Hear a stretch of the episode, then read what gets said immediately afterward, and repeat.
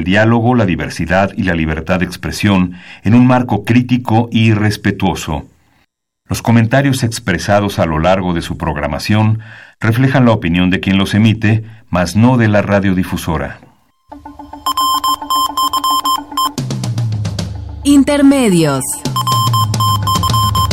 Medios. Los medios son más que el cuarto poder. Los medios son más que el cuarto poder. Intermedios, con Tania Rodríguez y Juan Manuel Valero. Tania Rodríguez y Juan Manuel Valero. Intermedios. Fábrica inigualable de héroes y villanos. Intermedios.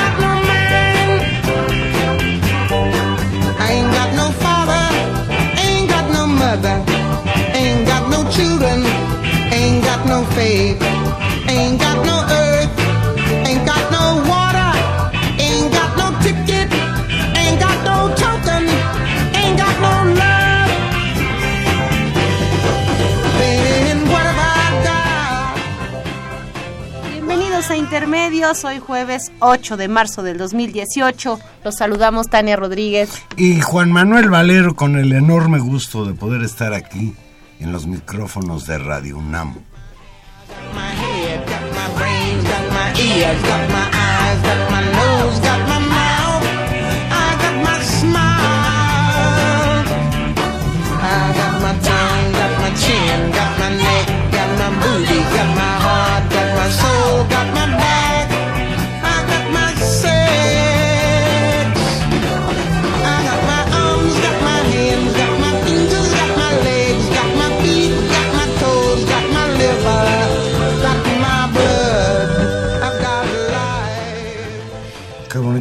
Preciosa, Juan Manuel, y esta la escogimos para, para conmemorar, para estar juntas.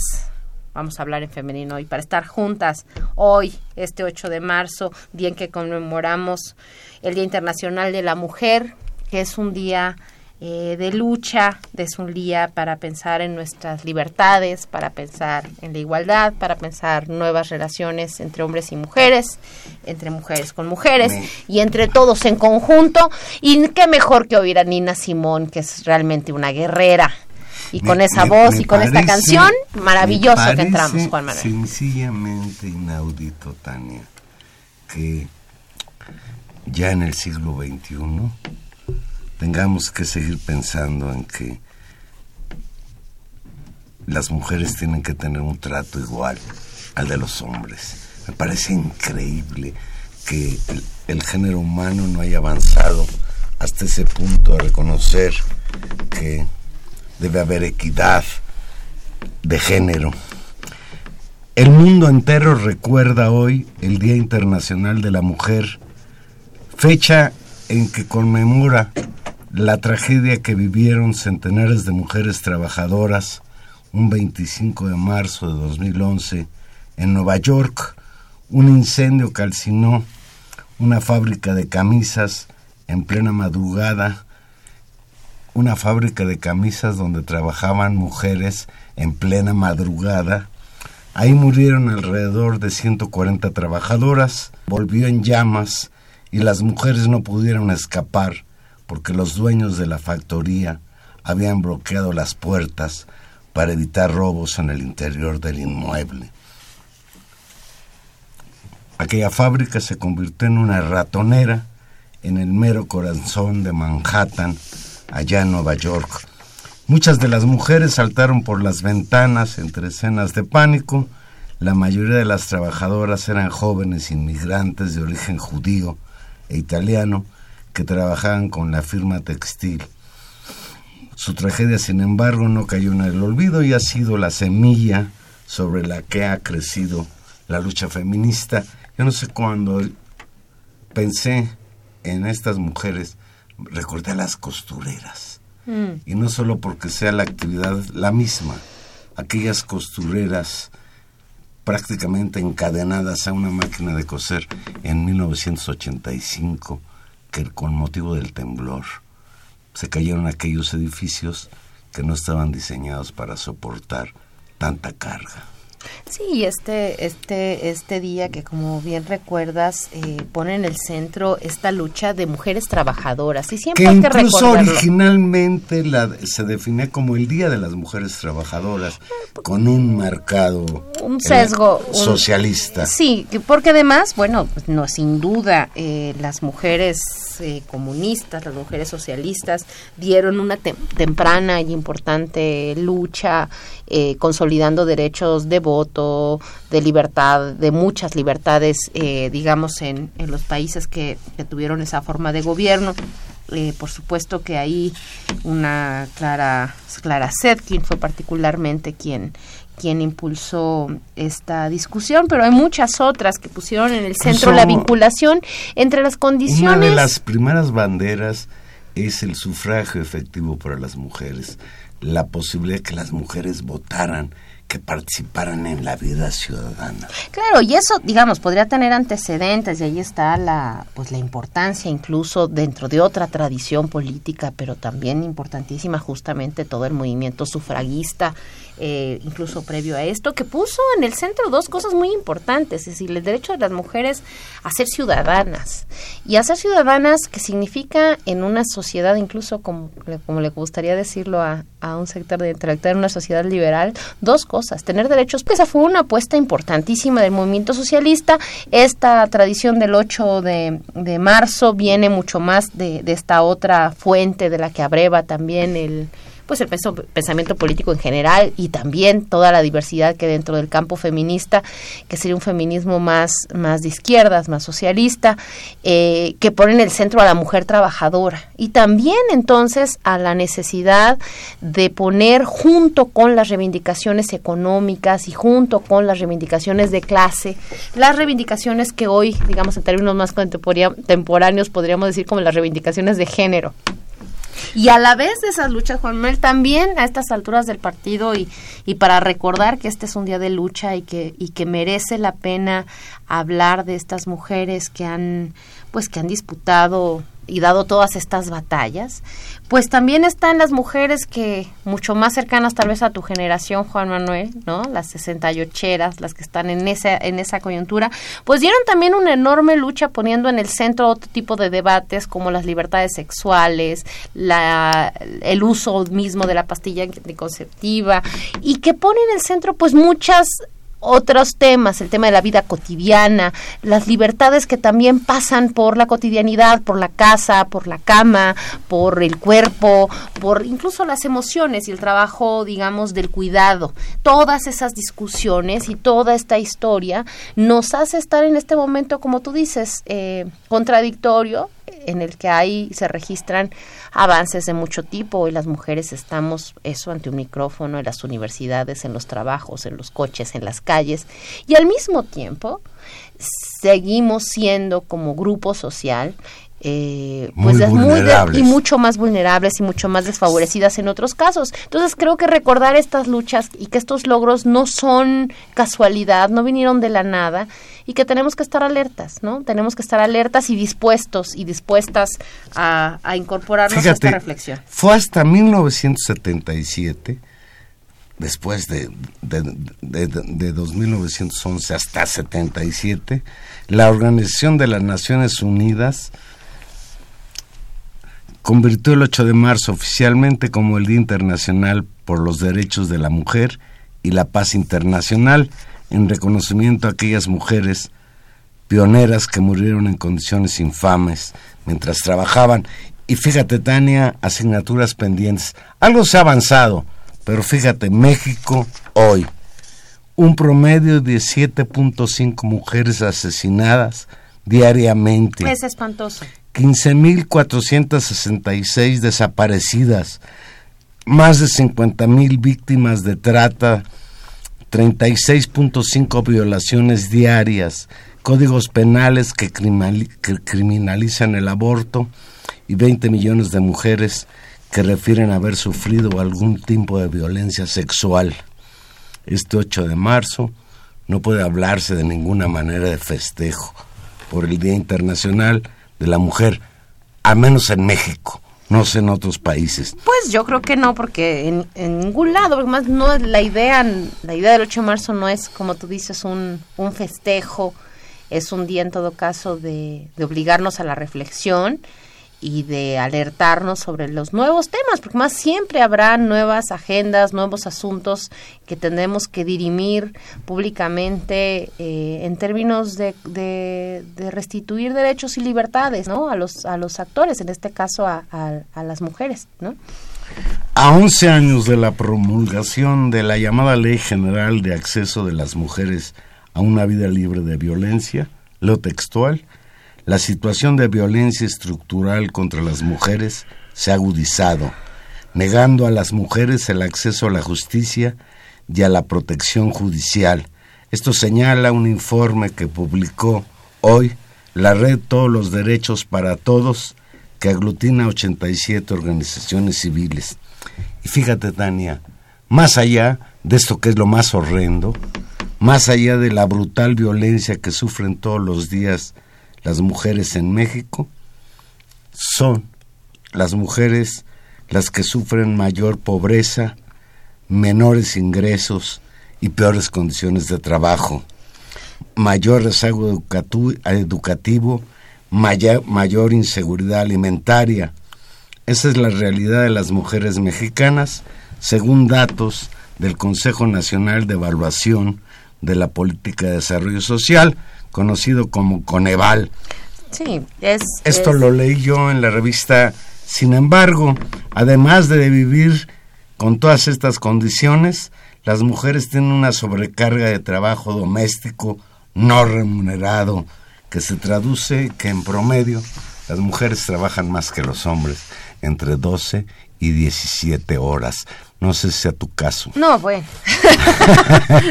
Yo creo que es el caso de...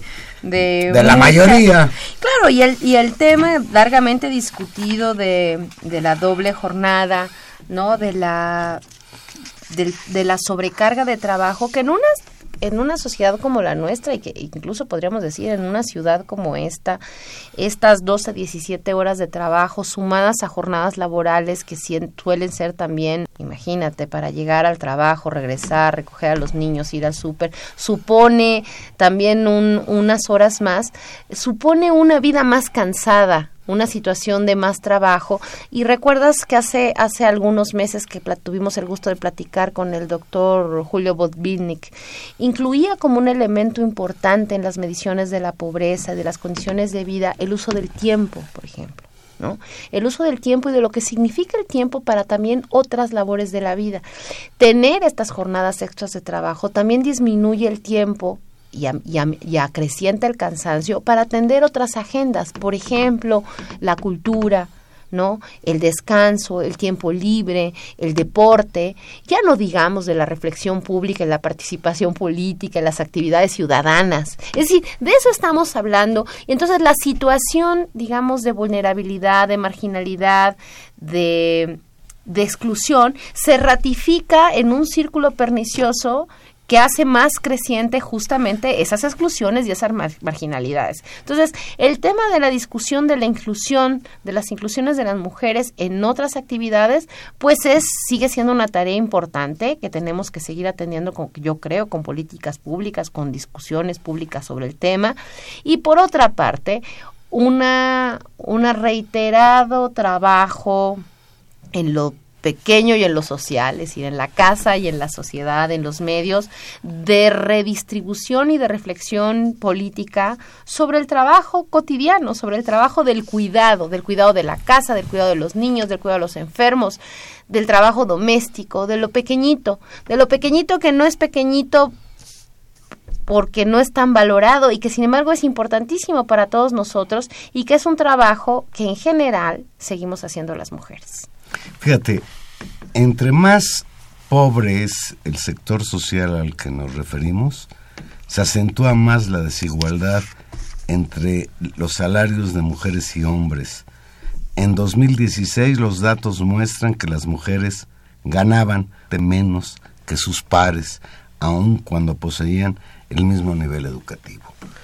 Por Claro, y esto- y esto por es otro fortuna elemento. para muchas mujeres, a medida que pues eleva tu condición socioeconómica, ya no hay tal tanta diferencia en los salarios. Estoy pensando en la Universidad Nacional Autónoma de México, donde los investigadores, pues no, no gana más un investigador porque es hombre que un investigador porque es mujer. Aunque ahí hay una brecha entre cuántos hombres son investigadores de la UNAM y cuántas mujeres lo son. Por supuesto. Es decir, el tema eh, a eso, efectivamente, es que hay un nivel en términos de, de recursos económicos y de acceso a la educación en que más o menos pareciera que las cosas se nivelan hasta que volvemos a llegar a los niveles altos. Y en los niveles altos, de nueva cuenta, la diferenciación es brutal y sí siguen siendo, a pesar del, del enorme mérito personal de muchas de esas mujeres y del enorme esfuerzo que eso ha conllevado de estar en lugares de dirección, en lugares de mando, en lugares destacados de las de las organizaciones de todo tipo, universitarias, empresas, eh, de todo tipo, de, gobierno, eh, siguen siendo más hombres.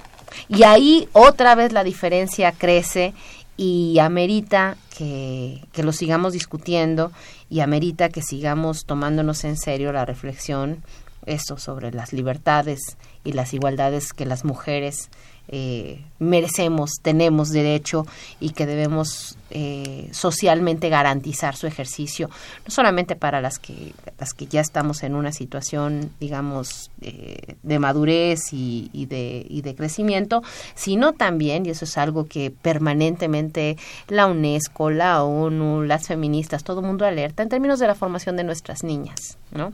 En términos de que una la formación de las niñas, la fortaleza de las niñas, va a construir en el mediano plazo condiciones de familias, de crianza, de producción, de formación intelectual más fuerte. Así que también, pues eso, eh, que sea un día de, de- de pensar en las mujeres y de pensar hoy, también en pues nuestras hoy niñas. hubo manifestaciones en todo el mundo y desde luego en México también. En particular en la Ciudad de México hubo una manifestación bastante numerosa que partió bueno. del Ángel de la Independencia y llegó al Zócalo Capitalino, donde las mujeres alzaron su voz contra la violencia y la discriminación.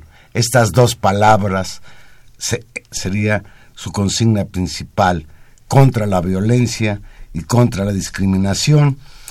En un mitin en el Zócalo, la marcha del Día Internacional de la Mujer concluyó con esta exigencia, frenar la violencia contra las mujeres, así como la falta de oportunidades equitativas, esto a lo que tú te referías. Pues, ¿qué más decir, Tania?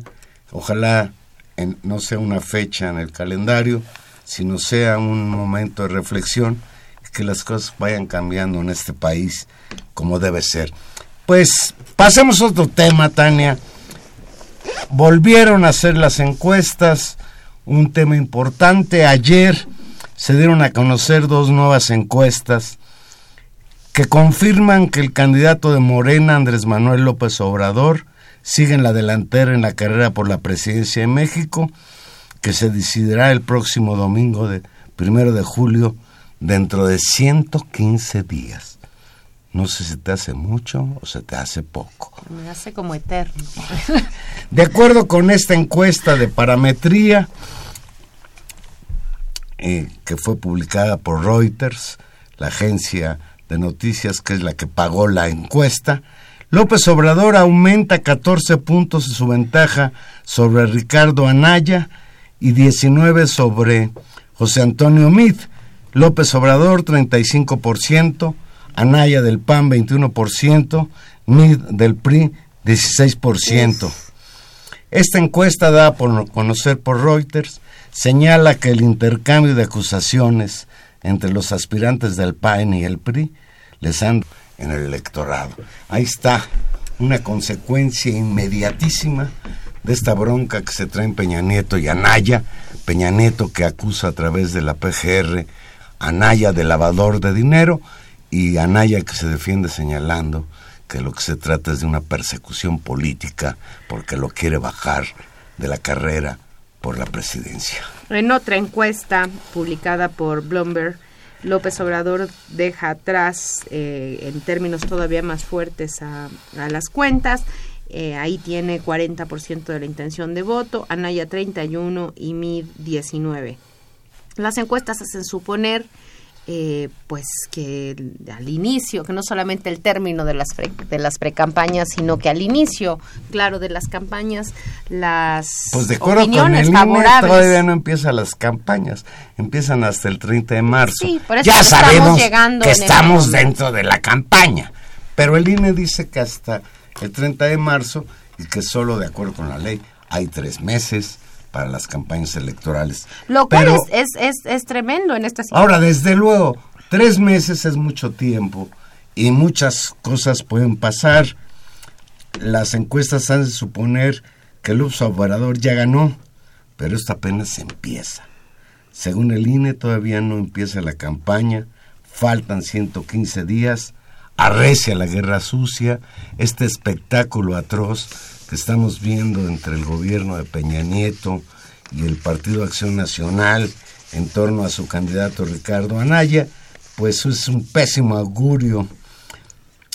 Pronto se, empezará a desatar la compra de votos, el reparto de tarjetas, ya dieron inicio las campañas del miedo, como aquella pues declaración del señor peruano Vargas Llosa, no, español, perdón, Vargas Llosa, que señala que Andrés Manuel López Obrador es un peligro para la democracia y manifestaciones por el estilo que desde luego que nos acerquemos al fatídico primero de julio, pues irán arreciando. Oye, hoy escuchaba al respecto de estas campañas. Eh, y desde digamos, luego, Tania, de- perdón, y finalmente el fantasma del fraude electoral.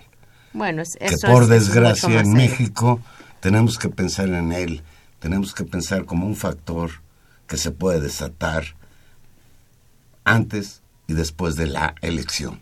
Sí, eh, con esto que te- lo que lo que te iba a comentar es que en estas en estas campañas de, de miedo, como tú llamas como de, de guerra sucia, de campañas negras, hoy tuve la mala suerte de toparme la radio con con Vicente Fox y me tocó escucharlo. No me lo tocó, no, no, no estoy diciendo en persona. ¿Desde dónde lo entrevistaron? ¿Desde el manicomio? No, no, bueno, no sé, pero realmente un, una, una situación muy... me sorprendió, o sea, digo, digamos que ya decir que uno lo sorprende a Vicente Fox es, es terrible, ¿no? Porque nos ha acostumbrado a... A su- sorprendernos. A su, carácter, eh, a, su, a su voz tan, tan disonante, pero realmente lo escuché como en un tono muy agresivo. eh, en una versión a la mexicana de las peor tipo de digo porque hay de campañas a campañas hay mucho que criticar en Venezuela pero hay un sector incluso de, de ese de ese vociferar de, de cierta derecha latinoamericana eh, que es realmente muy muy simple muy simplona muy directamente di- dice mentiras y, y no importa que no le importa decirlas no las repite una y otra vez con mucha conciencia pero eso sí como con mucho enojo con mucho con mucho odio, diría yo incluso. Y sí, me, me sorprendió la, la, pues la ferocidad, ¿no? La ferocidad y al mismo tiempo la enorme simpleza del, del discurso en el consideraba que Lopitos, porque así le decía al candidato Sí, le- López le Obrador, Lopitos, sí. eh, ponía en riesgo, iba a poner en riesgo el país entero y que debía lo que- para, y lo debían parar a como diera lugar. Dicen que está frenético porque lo que va a poner en riesgo López Obrador, ya lo dijo, es las pensiones a los expresidentes. Entonces, ¿tú Está crees que- fuera de sí, Fox. Yo luego, luego leo lo que escribe en Twitter y a veces de veras me cuesta muchísimo trabajo entender ¿Qué su decir? sintaxis, qué quiere decir. Le están abriendo el micrófono, alguna razón habrá. Hoy vociferó, tú lo escuchaste, yo afortunadamente no, en Radio Fórmula, en el noticiario de Ciro Gómez Leiva. Y obviamente vociferó contra López Obrador. Vamos a hacer una pequeña pausa y aquí regresamos. Recuerde que estamos en vivo. Llámenos 5536 8989 Olada sin costo 01800 50 52 688.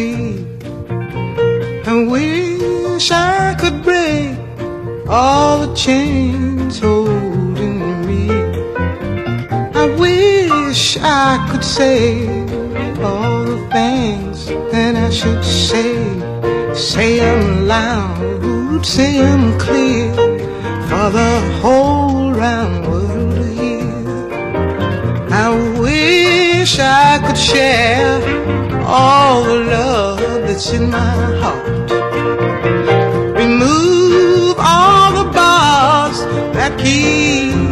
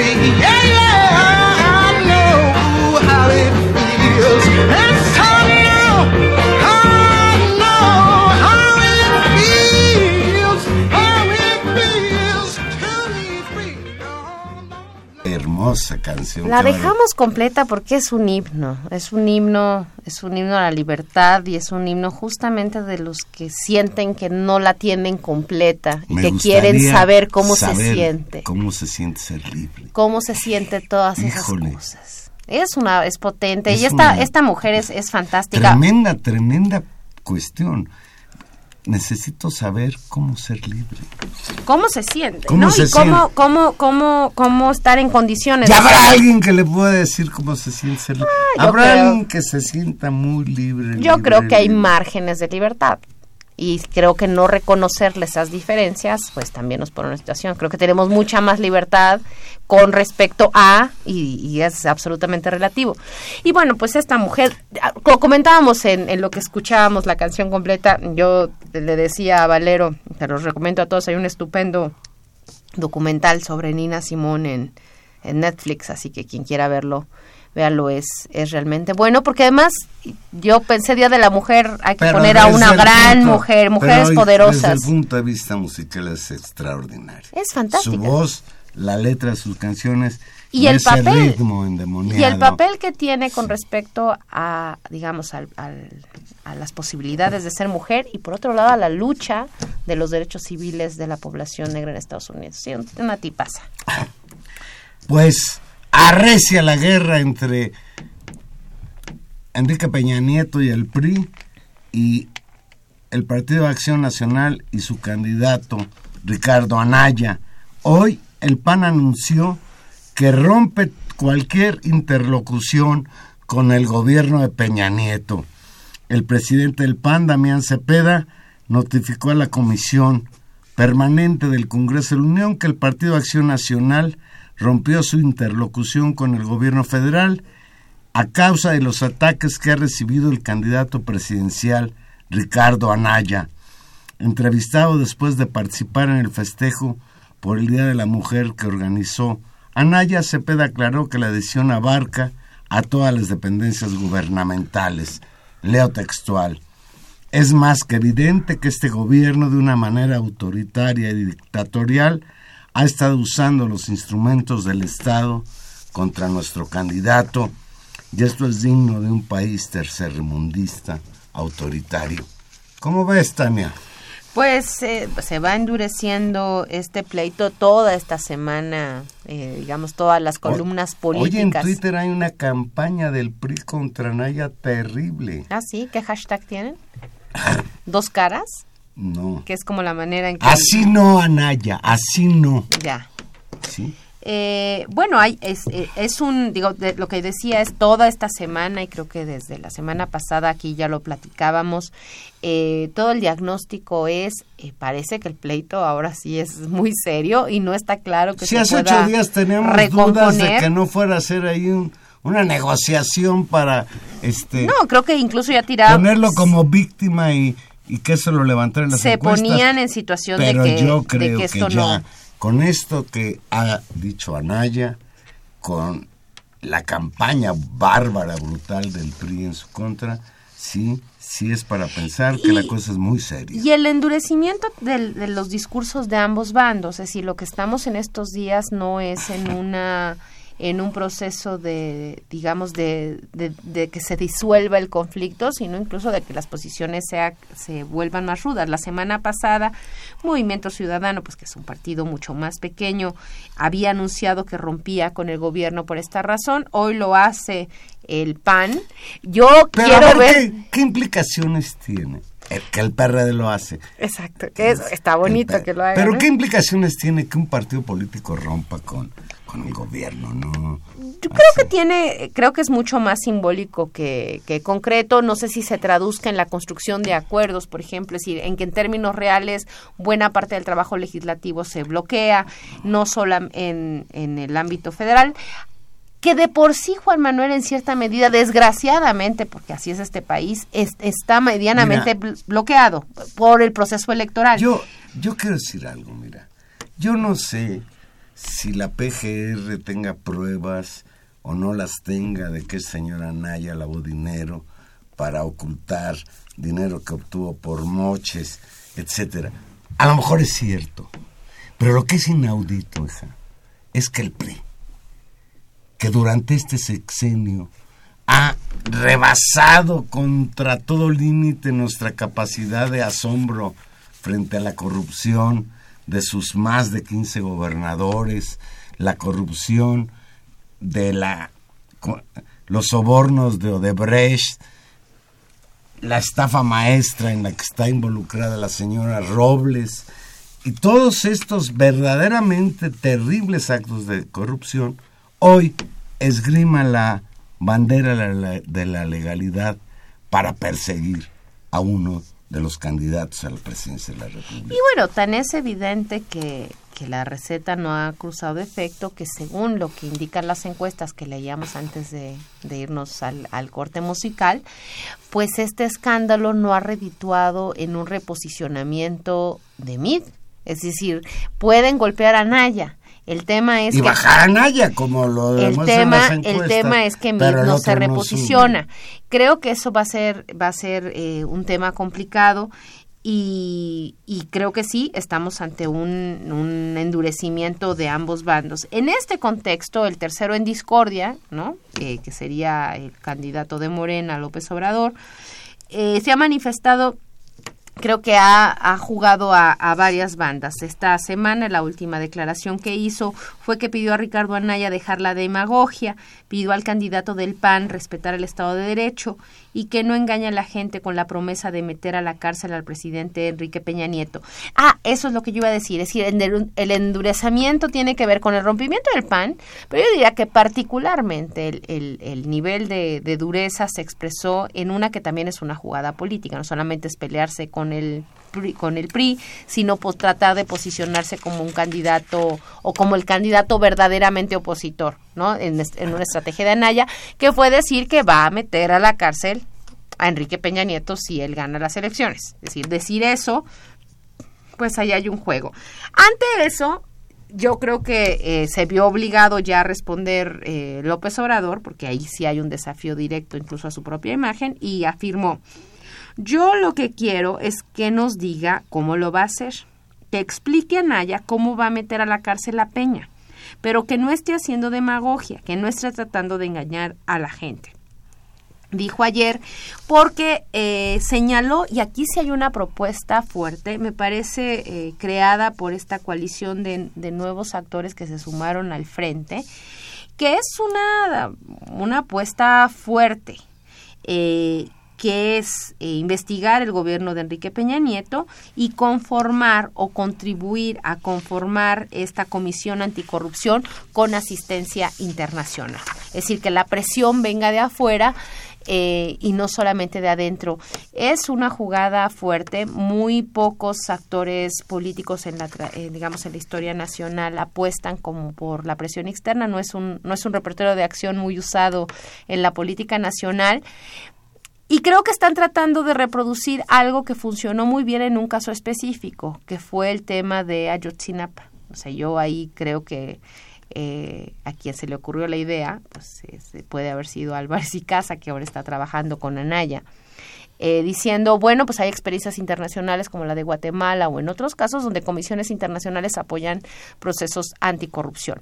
Tuvimos la experiencia del caso Iguala, donde una comisión internacional vino y le jugó, digamos, un peso fuerte a la Procuraduría General de la República.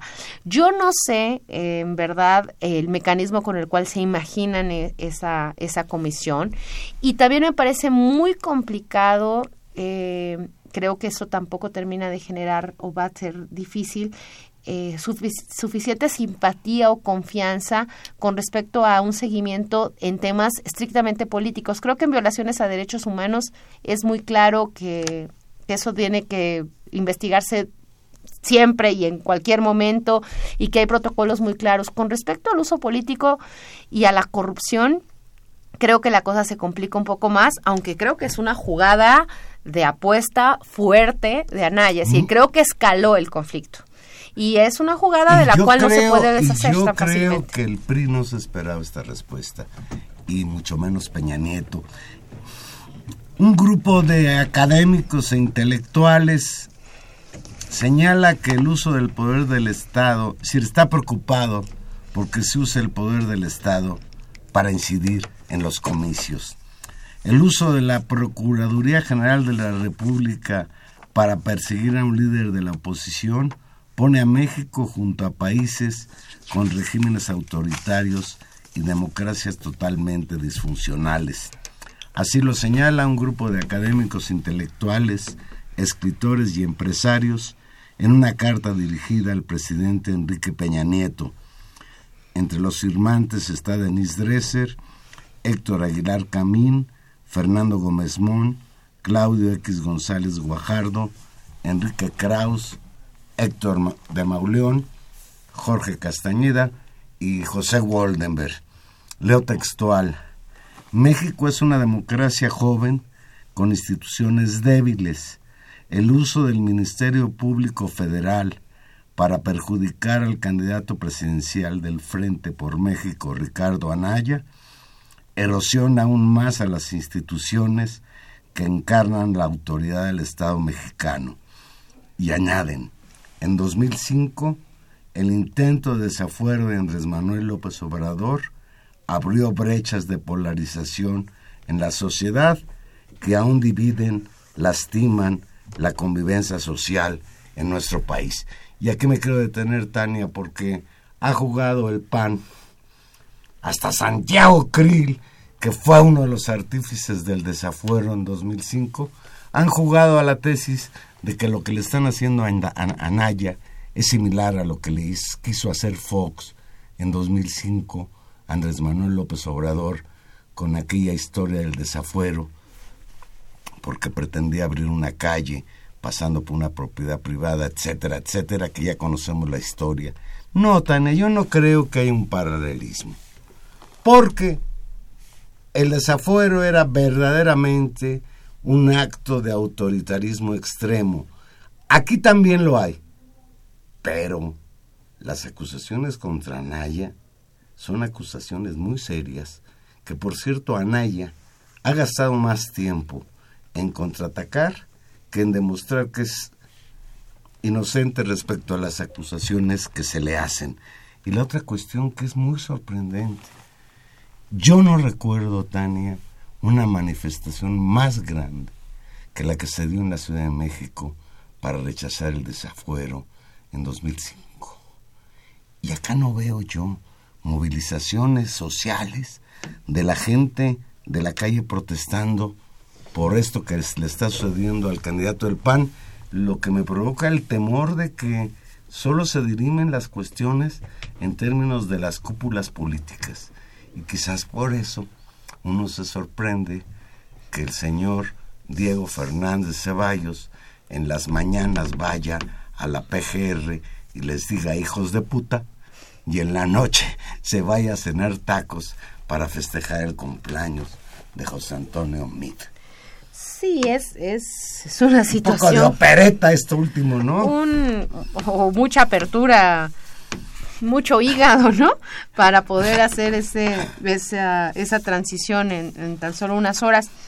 Eh, a ver, varias cosas. Eh, yo creo que es, y lo, y lo decimos aquí, creo que es, es muy importante reconocer el uso faccioso que se hace del de la Procuraduría de la República, señalar que el responsable político de ese uso, mientras quede a manos del gobierno, es el presidente de la República. Eso me parece que es absolutamente No tiene discusión. no tiene discusión. Que si hay investigación se le investigue, por supuesto, porque en este caso podrían, podrían considerarse o no delitos, que lo, que lo dirima un juez, y que no se enturbie el proceso político electoral. Es decir, Anaya está en condiciones de competir, debe competir y su situación debe ser respetada. Ese es como un principio de democracia básico para todos. Ahora, ¿qué Fíjate, se tú está pudiste- jugando? Tú pudiste haber firmado esta carta. Yo pude haber... No, con bueno. No, firmantes... bueno, me te lo voy a leer, te lo voy a leer. Eso fue sucio. Los firmantes exigen que si hay pruebas contundentes sobre la responsabilidad legal de Anaya, No me que invitaron, se proceda Valero, no me en invitaron. consecuencia. No tengo tal pedigrí. ¿Ves? Bueno, ya que me interrumpí, fíjate, ya concluyo con esta cartica que, híjole, a mí me provoca problemas las gentes que conforman este grupito que firma. Valero, Porque Valero, mira. Héctor Aguilar Camín, yo estoy convencido que todo lo que hace implica una infamia. No, Valero. De veras. Y él es el, el que encabeza junto con el señor Enrique Kraus a los abajo firmantes. Dice, fíjate lo que dicen. Ante la falta de autonomía del Ministerio Público Federal, usted, presidente Peña Nieto, es la máxima autor- autoridad responsable en este proceso. El posicionamiento, resalta la carta, no implica de ninguna manera un apoyo a la candidatura de Ricardo Anaya. No. ¿Y esto quién se los cree? Leo textual. Una preocupación fundada en el uso del poder del Estado para incidir en el destino de los comicios. Y remata, la decisión de quién será el próximo presidente de México le corresponde exclusivamente a las y los ciudadanos mexicanos. Y en eso también estamos de acuerdo con los abajo firmantes. No, claro que sí. Pero que no me digan que esa cartita no tiene una intención política electorera porque no, además conociendo a los personajes de que se trata. Bueno, digamos, está, es- está muy Hay mal. gente más, más abiertona, está Emilio Álvarez y Casa, Juan bueno, que, es, que en este momento forma parte de la campaña de Anaya. Jacqueline- ah, sí, ya Pues sí, abiertamente. pues sí. Jacqueline Pechar, No, a mí me parece... Ricardo Rafael, Federico Rey Ceroles y los ínclitos Mario Schettino, Macario She- Schettino y y don Guillermo Sheridan. Sí. Ay, nanita con la derecha. Bueno, no, no son la derecha, son los es el liberalismo de este país. Son los liberales de este país. Eh, lo digo con un poco de kiribilla. Pero, a ver, Juan Manuel, sobre la otra cuestión. Es decir, hay diferencias y, y, y diferencias y similitudes con respecto al desafuero de Andrés Manuel López Obrador. Pues, yo, digamos, creo que había un uso faccioso, sí. El tema es, ¿es la misma significación política? No, porque, porque en el caso, digamos, de, de Fox, pues la cuestión fue absolutamente directa. Andrés Manuel era un funcionario en, en funciones y por eso tuvo que haber un juicio de desafuero que creo que concentró aún más la condición de, de, agravio para muchas personas, ¿no? De deshabilitación del juego político con un tiempo un poco más largo a las elecciones. En este caso estamos ya en la campaña, aparece mucho más asociado como una estrategia electoral eh, muy coyuntural con respecto al, al, papel de Anaya en las encuestas frente a mí, ¿no? Y la campaña, es decir, esto no empezó antes, está empezando ahora. Eh, y creo que esa es una diferencia importante. La otra diferencia incluso tendría que ver con lo que tú llamas las reacciones, ¿no? Las reacciones de la sociedad y las reacciones con respecto a ello. Eso también es muy importante. El desafuero generó esta sensación de agravio en los habitantes de la Ciudad de México y después en el resto del país que consideraban que era injusto que se desaforara y se le quitara y se hiciera un juicio político contra un gobernante electo democráticamente.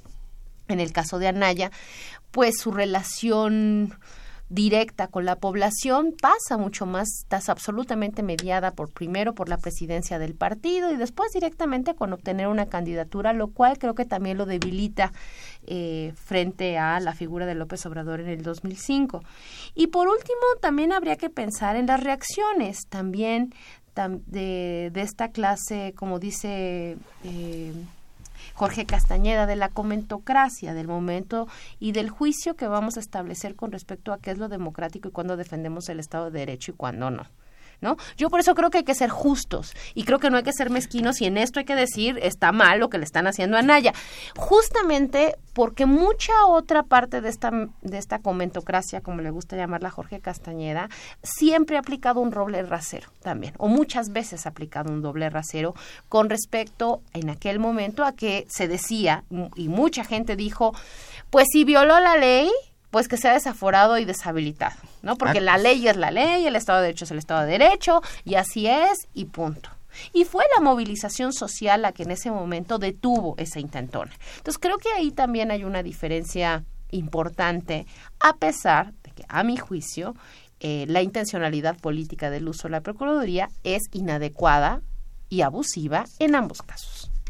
Fíjate, estoy leyendo y, y además es como algo que me cayó so, por sorpresa, apareció en mi teléfono celular, que Silva Gerso Márquez, este analista político que escribe en el periódico Reforma. Reforma. No, pero es, es Jesús porque son ¿Jesús? dos. ¿Se llama así? Sí. Bueno, él dice hoy que Anaya es más peligroso para el sistema que López Obrador. En un foro en el que participaron Jesús Silva Gerso Márquez, Javier Tello, Carlos Push y León Krause, el hijo de don Enrique, durante su participación en el Balú Investigation Forum. Anlo dejó de ser un personaje amenazante, señala Silva Gerso. No, pues depende para quién. Ahora, y, y creo que ahí hay un relato muy... Están, eso es un Está- juego que está- ya, que incluso el que le inauguró es Anaya. Claro, An- esa es la campaña de Anaya. A, a López Obrador de que Ese es su argumento. Sí. De que se ha moderado mucho, que ha llegado con un pacto con el PRI y que el verdadero actor opositor que combatería la corrupción ahora es él. Ese desplazamiento puede intentarlo y me parece que es inteligente en términos de su campaña. El tema es, ¿se tiene solvencia moral en términos de su investigación contra la corrupción? Y por otro, la base social y el expediente histórico y las propuestas políticas para sostenerlo, y es ahí donde la cuestión va a estar. ¿Le va a alcanzar a Naya en los siguientes meses a eh, construir esa imagen y el PRI se lo va a permitir? Esas son las otras dos preguntas que están en la mesa y que vuelven muy complicado el panorama.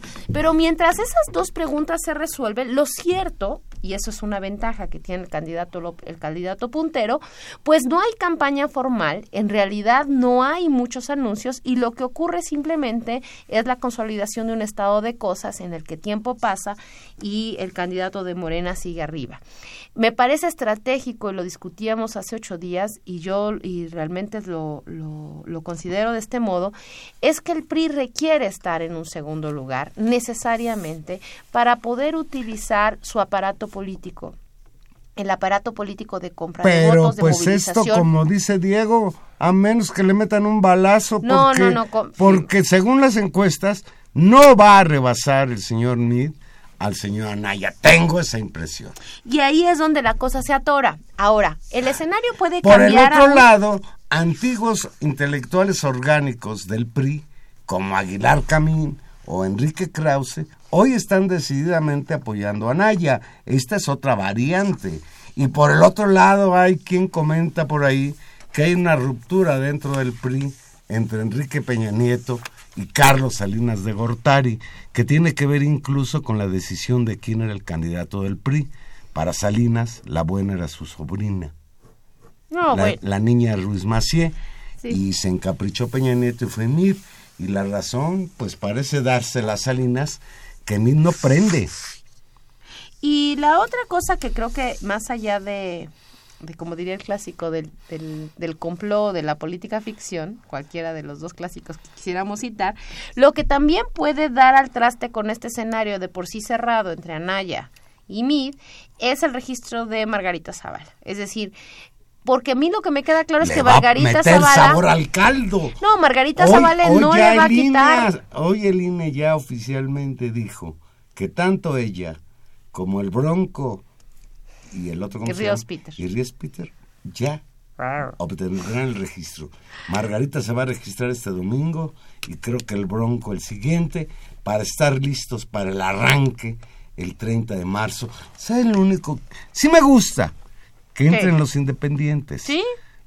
Lo único, hay dos cosas que no me gustan. Me gusta que entre la figura independiente, no sé si esos candidatos... Bueno, independientes entre comillas. Sí, porque uno viene del PRI, el Bronco, la otra viene del PAN Y y el otro viene del Perderé.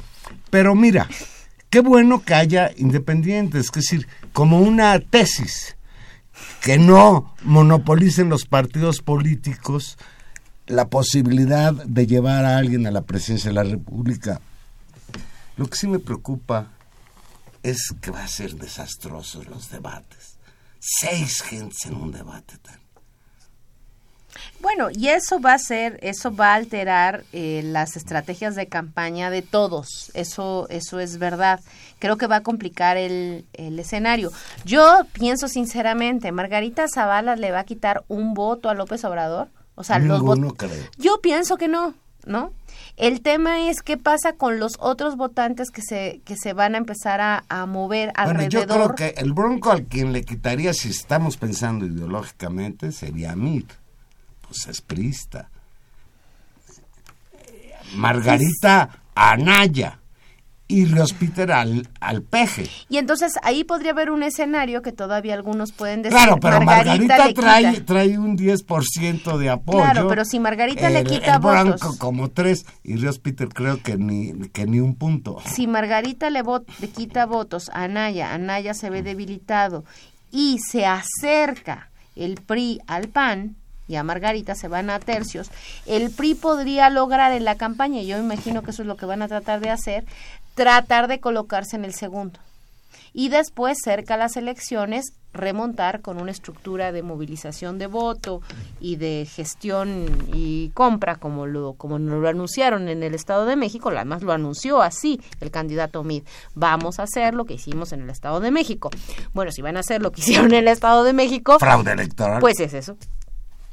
pues ya nos vamos. Ya nos vamos. Qué rápido se fue. Porque además este pues todavía queda mucho tiempo para las campañas. Nos vamos reiterando nuestro reconocimiento a las mujeres mexicanas que trabajan y que trabajan por la reivindicación de sus derechos. Estuvimos hoy con ustedes en los controles técnicos. Gerardo Zurrosa, muchas gracias Gerardo. En la producción Gilberto Díaz, en los micrófonos. Tania Rodríguez, nos escuchamos el próximo jueves a las 8 de la noche aquí en Intermedios. Y Adiós. Juan Manuel Valero, que les desea que tengan una, una muy, muy bonita noche. Adiós.